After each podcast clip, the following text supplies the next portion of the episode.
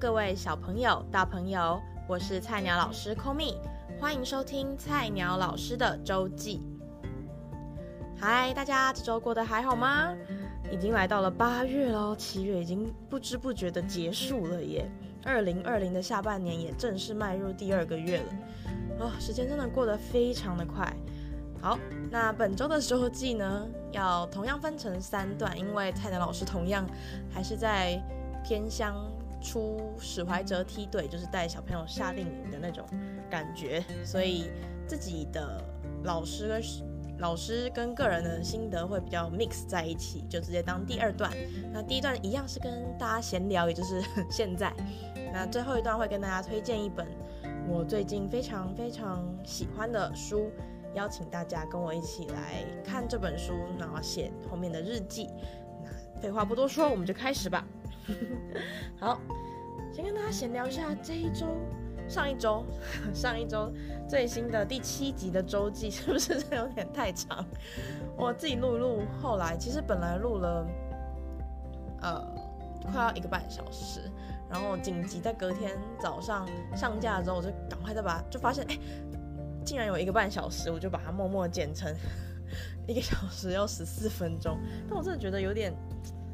就是它比较长，所以大家可能需要花点时间慢慢听完。对，可是还是很感谢已经有四十个人 听完了，非常谢谢你们愿意花一个小时十四分钟的时间听我絮絮叨叨。好，那我还是 要开始控制时间，这是一个非常重要的事情。先跟你们分享一下，我这一周在看后台数据的时候，发现了一个非常可爱的 现象。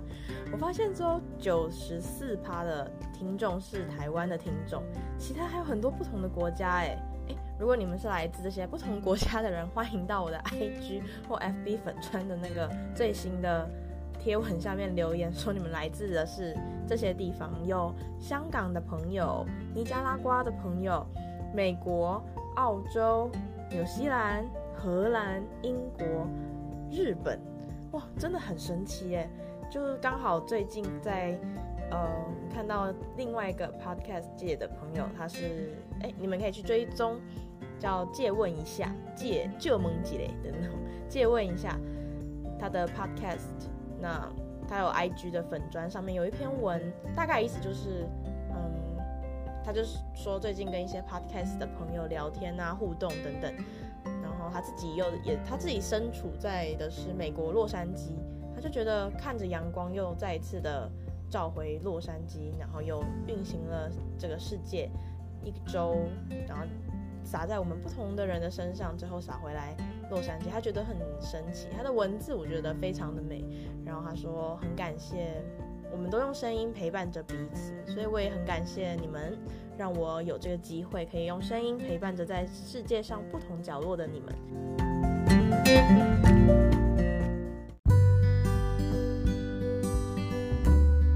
菜鸟老师的周记是一个专门为学生制作的 podcast 节目，每周一早上七点会有固定单元《菜鸟老师的周记》。也会不定期推出菜鸟老师大声聊和菜鸟老师的信箱这两个单元，献给曾经或正在经历学生时期的你。如果喜欢我的节目，请分享给你身边的同学、朋友或家人。你的喜欢是支持我走下去最大的动力。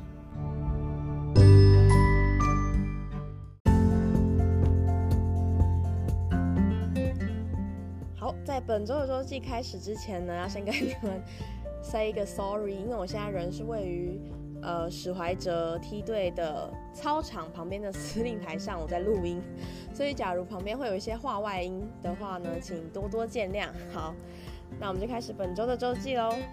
首先，上个礼拜天我过了一个蛮奇妙的一天。嗯，我本来的行程是十点半要去上直笛妹妹的课。下午一点跟学姐有约要给她东西，那呃非常 非常恰好的是这两个呃本来既有的约呢都被对方忘记了。对，直笛妹妹他们家出去玩，然后等我到他们家楼下按了电铃，然后通常应该两三秒他们就会回应，就说喂是谁？但是呢 上礼拜天我按下去的时候，我就等了五秒，就想说天哪！不会吧？果然后来打电话给他们，他们就说啊，老老师不好意思，我们在台南玩，所以我就这么被放鸟了一次。但是我觉得应该没有没有关系，我就想说，那我就多了一个一个小时的时间，可以去好好的吃这个午餐什么的。所以呢，我就回到了呃民权西路那边。那下了车之后，我就突然想到，哎，旁边有一个我们我小时候住在台北的时候，常常会呃去的一家算是早餐店吧，因为那家实在蛮有名的，所以为了避免到时候我去的时候会更多人，我就不透露到底是哪一家店啊。但是那家店呢的旁边有一个公园，嗯，那个公园蛮奇妙的，对我来说有一种很奇妙的。回忆是在我呃七月初的毕业旅行从花莲回来之后，在北车下了车以后，我就因为哦，先跟你们讲一下，我的眼镜呢在花莲的时候不见了，对，所以呢我就整个呈现半瞎的状态在北车里面，然后要出去搭公车回到呃我在内湖的家的时候，我就在听依循着一些很奇怪，我也不知道，可能是那时候已经有点。嗯，脑袋有点错乱吧，可能就是很长时间没有睡好，然后呢，又整个精神很极度差的情况下，就追追寻了一些声音啊，然后还有我就听着声音，一些旁边的人的声音，或者是不知道喂，就是很奇怪的暗暗示嘛，然后我就来到了我小时候常常去的早餐店旁边的公园，然后当时已经是晚上了。然后呢我就在那个公园里面跟小朋友玩游戏，非常诡异吧？他们就在跟我，哎，重点是他们也就是很认真的在跟我玩游戏哦，就说哈，就也没有觉得我是一个外来的大姐姐之类，就觉得就直接拉着我，然后就在公园里面说，我们来，你眼睛要闭起来，然后往后走，往后走几步，然后会有谁这样子，或者是玩什么踢罐子的游戏等等等等，然后呢就这样玩玩玩。玩到了八九点还是十点吧，反正我最后回到家的时候已经是半夜了。OK，非常奇妙，听起来像疯婆子在一个人在台北市乱晃的行程。那所以那个公园对于我来说就有一种嗯很奇怪的感觉，很奇妙的蒙上了一层神秘的面纱。所以我在礼拜天的时候刚好有多了一段时间，我就呃一个人走到那个早餐店，呃，它其实是。可以当午餐的，好，它就是一个 蒸包店，OK，蒸包小包子的店，好，已经很明显。然后呢，它就那个公园就坐落于那个包蒸包店的旁边，OK，所以呢，我就晃过去，然后在晃过去的时候，我想就拍拍了一张照片，想说这公园看起来再正常不过了，可是在我的记忆里面就会有一种嗯。好像很奇妙的感觉，对。然后重点是我的家人听到了我在那边乱晃的时候，也没有我爸，他竟然没有表达出一种，就是他就是很感觉很习惯女儿这样子吧，就是 常常会太因为一些声音啊什么之类的，然后就跟别人跑了嘛。他倒是没有表现出太惊慌失措，反倒是我小姑姑觉得有一种很恐怖的感觉，说你到底怎么了？我说我也不知道啊，就那一天晚上。就是在七月初的时候，那天晚上就这样子一个人拱形拱形的在公园里晃了很多个小时。好，对，所以我的礼拜天的行程呢，就是去那公园再回忆了一下当天很奇妙的感觉。接着呢，就来到了，就搭着公车到中山国中捷运站那边要等学姐。那我就到了三民书局里面晃，哎。收获到了非常多好书，那我都已经记在了我的待读清单上面。有几本我已经买下来了，有几本打算去借来看。然后我想在这边先跟大家讲一下，还记得我之前有推荐大家泰斯格里森的外科医生系列吗？我先跟你们说，中间有一本书叫做，本来它叫 Ice Cold，就是本来台湾没有翻译，所以呢，我自己看到了最后一集了。目前已经看到最后一集，我都觉得中间就是就是你在看的过程中，你会觉得有，就是他会一直透露出说前面 Ice Cold 的那一集有一种很重要的线索，可是就断了，因为台湾没有翻译，我就也没有去看，所以呢，中间那段线索就空着。结果我那天去三民书局的时候，发现他出翻译了，翻译的中文名字叫《迷踪》，迷路的迷，踪影的踪。所以如果你已经开始看外科系列的朋友，赶快去看。我也个人是已经赶快买下来，准备要来呃把那个缺漏的拼图补补上，不然我看后面都会觉得心很痒，想问中间到底发生什么事。对，所以呢，推荐大家赶快去看。OK，这就是礼拜天的心得，算是一种从被别人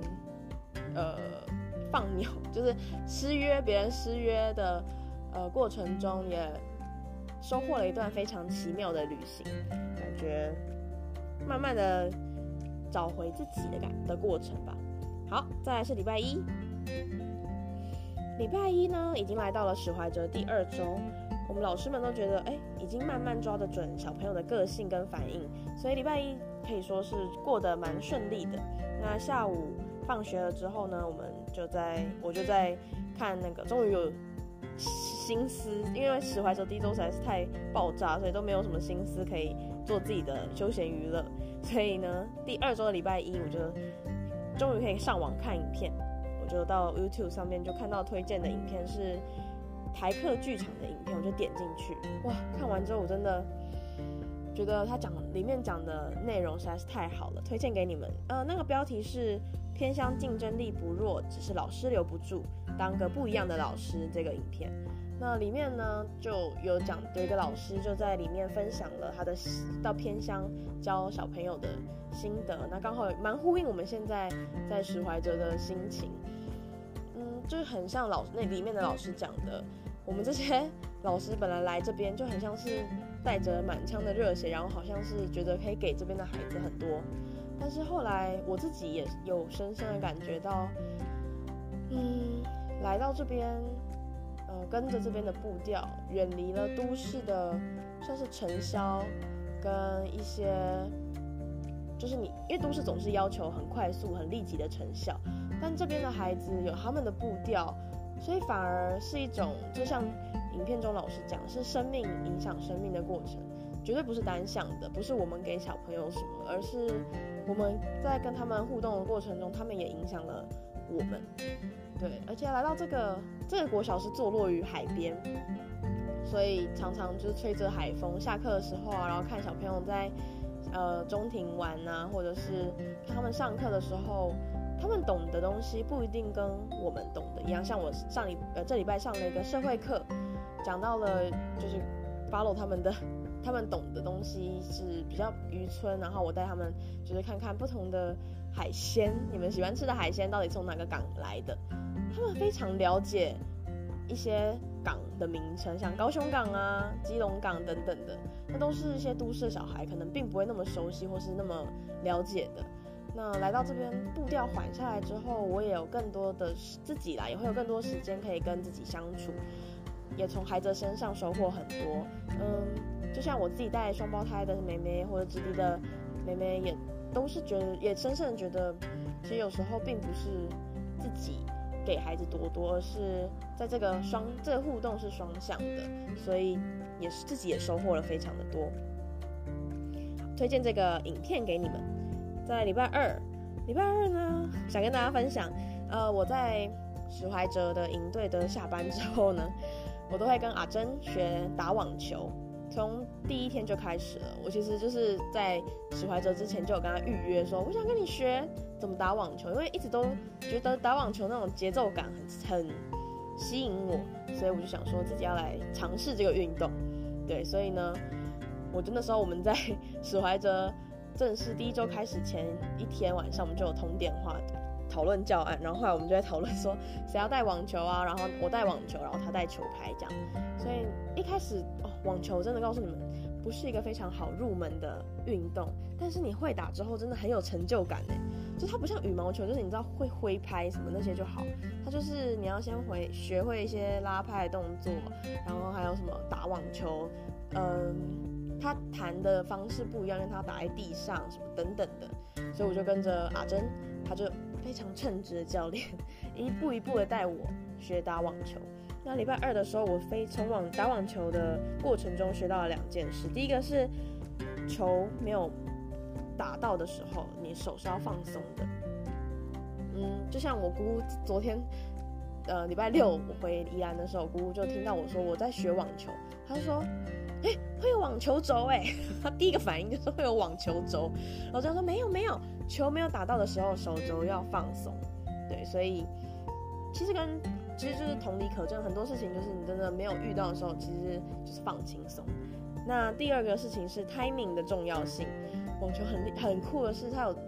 很，它就是有第一时间点跟第二时间点。第一时间点就是球倒到地上，啪的一声。那要你球拍挥出去，那个叫第二时间点。那你一定要抓准那个 timing，太急着打出去呢，反而是嗯会错的。就是你会也不是错，就是打出去不会那么漂亮吧？那对面的人可能就会没办法接到你的球等等。所以呢，我每次在打球的时候，阿珍就在旁边大喊说：“太时间点就是。”他说他不会，他不会很凶，他就在旁边就是说，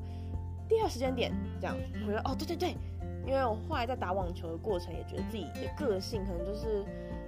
嗯，会比较急一点，就是根本还没有到那个，比如打打的那个第二声的时候，我就会想打出去，就急着挥拍。所以就要自己也给自己一个提醒，是 timing 很重要。就很感谢阿珍带我接触这项运动。嗯从打网球的过程中流汗啊什么等等，就会觉得有一种通体舒畅的感觉。那之后自己也会想蛮想持续这个运动的，在以后学校的时候，如果他有在网球场的时候，也想跟他能够来切磋。而且重点是，我是一对一，而且后来某一天的在洗我们走路去洗澡的过程中，才知道说哦。一堂课不便宜呢，快九百块，所以我现在非常珍惜能够在下班的时候跟他学打网球，常常就是看着蓝天白云，然后夕阳落下，你就会觉得是一很幸福的时光。对，那这是礼拜二的心得，礼拜三是啊，跟你们分享一下音乐课。呃，这个礼拜的音乐课跟孩子们做了一些约定，因为我都会去不同班上音乐课，我们就是会，你知道，老师们，比如说你们来上我们的自然课，我们去上你们的音乐课这样子，所以我去上了二年级跟一年级、二年级还有三年级的音乐课，嗯，我都会偷偷跟他们说，老师跟你们说，打一个，做一个约定，呃，我们来，嗯、准备一个表演，在结业式的时候可以表演给你们班老师看，你们觉得好不好？这样，孩子们都非常的。愿意，虽然他们平常在班上就是老师们都会就是下班都会聊天，就说哦很皮呀，哪一个怎样怎样，但是他们我一讲到这件事，每一个孩子的眼睛都是雪亮的，都非常想要，可能是回馈给老师些什么吧，我不知道，反正就是其实这是我想要给自己伙伴的一些小礼物，因为我想用，嗯，我不知道你们有没有听过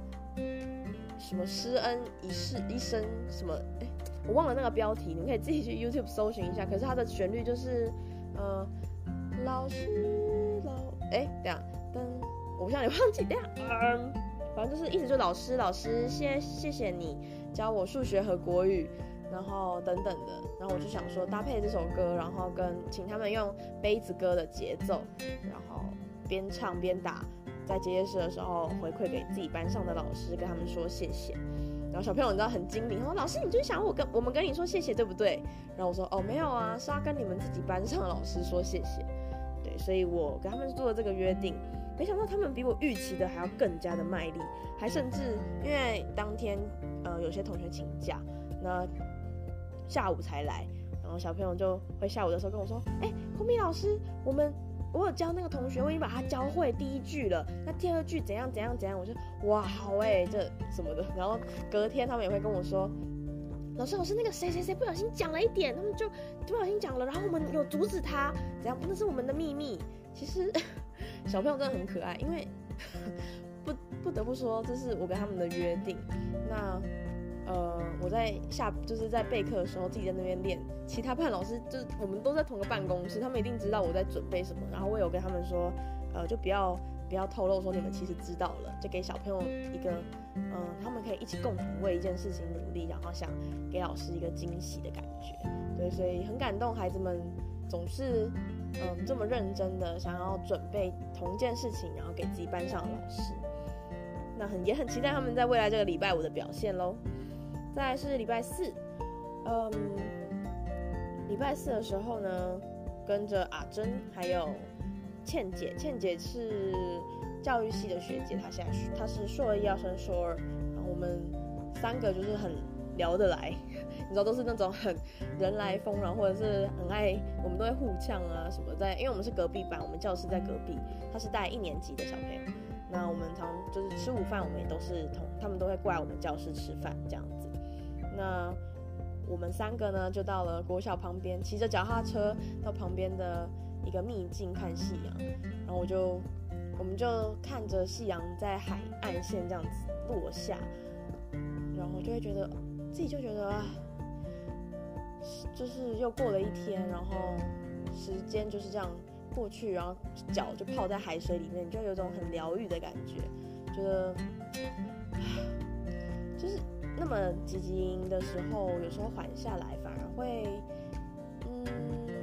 有一种领悟到一些什么嘛。我当天就是看着，就是旁边他，我们大家三个人就这样看着。夕阳，然后听着海岸、唱海浪的声音，就会觉得很幸福，有一种莫名的感动吧。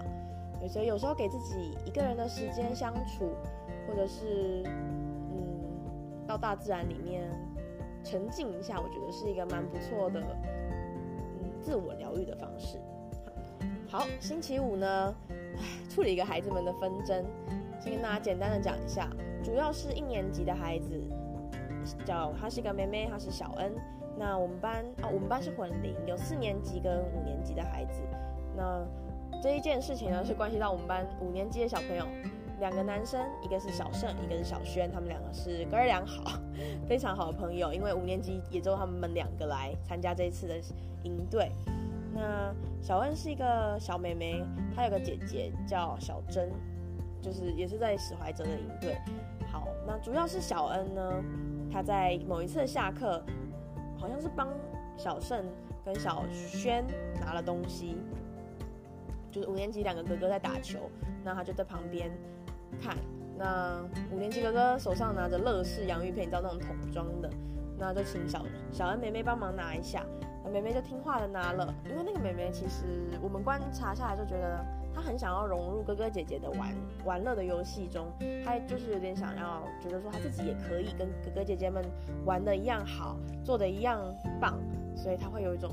想要跟哥哥姐姐们一起玩。相较于其他一年级的孩子们，他们他是一个比较喜欢跟大孩子玩的。那我们觉得就是也很好，他就是很愿意跟大孩子有交流。但有时候大孩子就是喜欢跟同年龄的孩子玩嘛，所以呃，对于小恩他们就会有一种。嗯就请他帮忙拿个东西，或者是不会不会到很排斥他在旁边，但是偶尔会觉得啊，你做不到啦什么等等的，所以小恩就有点小难过。那那天呢，就是在某次下课，我就在趴在栏杆上面，然后看着下面的小朋友在那边踢球啊玩球。那突然呢，我们班的五五年级的小轩就突然跟我说：“老师，那个饼干是小恩撒出来的。”然后我就想说什么东西啊，远远就看到哦。地上有散落着，很像是乐，就是乐事洋芋片的碎屑，所以我就想说，哦，这样啊，然后就转头跟小恩说，哎，哥哥，请你下去捡那个掉的饼干哦。因为那时候其实没有意识到到底发生什么事，结果后来呢，就是小恩就有点，就是算是生气跟难过嘛，就有点，嗯，就是不太想去。那我后来说好，那跟这件事情有关的人，我们都下来中庭、内庭，就是他们的中间的一个大庭院。然后我就在那边看了一下他们，他们其实就是地上散落很多洋芋片。然后其实我也那我人不在场，事情发生当下我不在场，所以我只是就说好，谁先讲？那哥哥们就主动的讲了，就是陈述了说事情发生的经过。然后说好，现在停，换妹妹们讲。我就说小恩，你讲一下，嗯，就是事情是不是哥哥们讲的？你有没有什么要补充的？他其实当下就是又急又气，他其实有点难过，因为。他觉得不完全是当他的错，当然也不完全是他的错，因为哥哥们好像是在打球的过程中递给他一个呃乐事洋芋片，他没有盖盖子，所以呢，后来别人在追小恩的时候，洋芋片就洒出来，洒得满地都是。所以我也没有想要评断到底谁对谁错，我只是请在场所有看到的人，还有其他在旁边的所有其他的同学，不管是几年级，不管有没有参与，就把大家都把洋芋片捡起来。那很令我感动的是，其他完全就跟这件事毫无关系的人，二话不说就帮着捡洋芋片。然后小恩的姐姐是一个三年级的孩子，剪的哇超级多，就是其实小安就有点难过，说他没有很想剪，他同学们就主动说老师我可以帮忙剪，所以我觉得哇，孩子们这种互相帮忙，然后也不计较你到底是谁撒的，就是大家一起把那些洋芋片从地上捡起来，所以这件事情就这样子落幕了。只是突然觉得。孩子们就是这样，偶尔就是小事情，但是真正的要帮忙的时候，还是很愿意伸出援手，对，非常可爱。那礼拜五傍晚的时候呢，一个人，我一个人就提早要就很急，想要赶快回家了。没有啊，其实是因为我们的公车 大概一个小时一班吧，所以我如果不先离开去搭那个公车，我会赶不上火车，所以我就一个人最早离开，然后戴着耳机听音乐。然后提早到了火车站，那我，嗯、我等下会最后会推荐的这本书，我可以先跟大家讲一下书名，叫做《六分钟日记的魔法》。那我最近正在读这本，读完了这本书，那正在写它后面要大家一起，呃，应该不是说，主要就是请读者要完成这个日记。那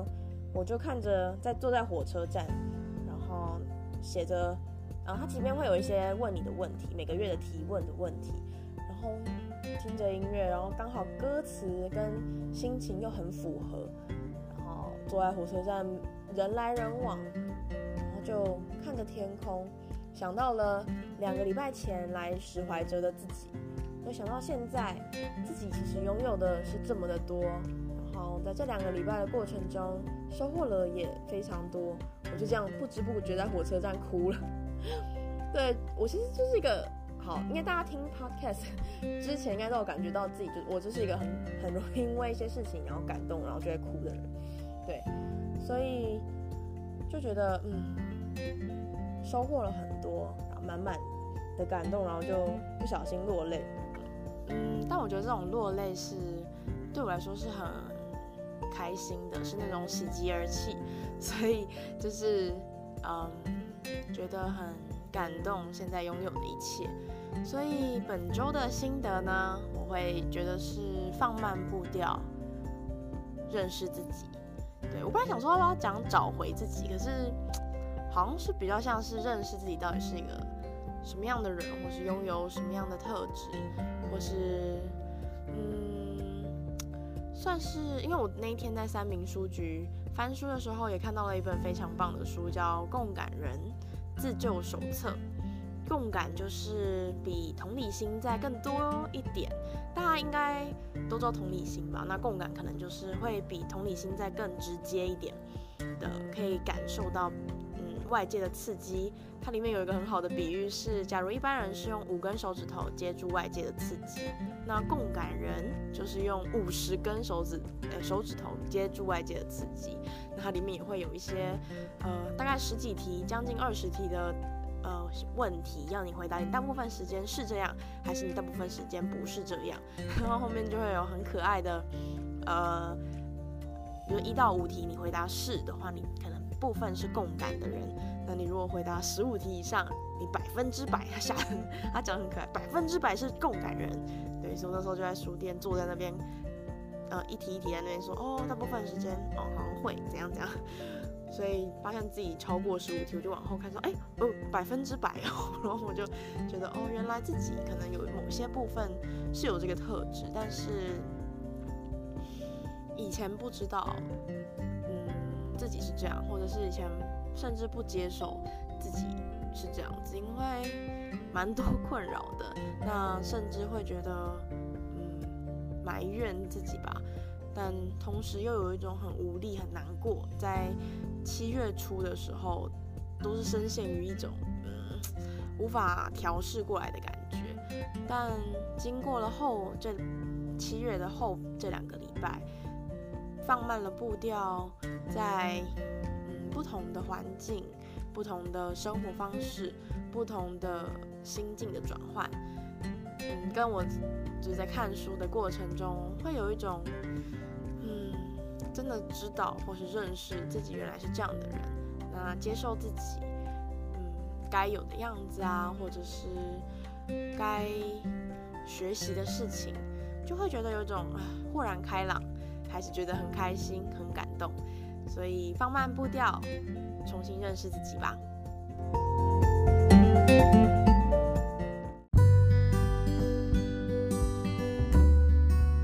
以从哪些 App 找到我的节目呢？分别有 Apple Podcast、Google Podcast、Spotify、Breaker、Overcast、Pocket Cast、Anchor。那么使用或非使用 Apple 手机的人都可以用 Apple Podcast 收听，只要在 App 商店搜寻 Apple Podcast 并下载，就可以评分星级，而且留言。留言也可以用匿名的，而且跟排名有微妙的关系哦。所以不要害羞，快来对我说出想说的话吧。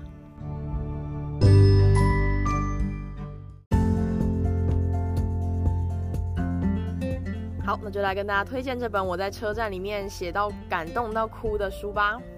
它的书名叫《六分钟日记的魔法》，是方智文化出版。诶，是有文化这两个字吗？等等，我确认一下。嗯，没有。方智出版社，方正方形的方，智是智慧的智，它就叫。其实你们应该直接搜寻《六分钟日记的魔法》就可以看到了。作者是多明宁，多明。尼克斯宾斯特是一个德国的作家跟创业家。我觉得他这本书写得非常好，因为它是分两个部分。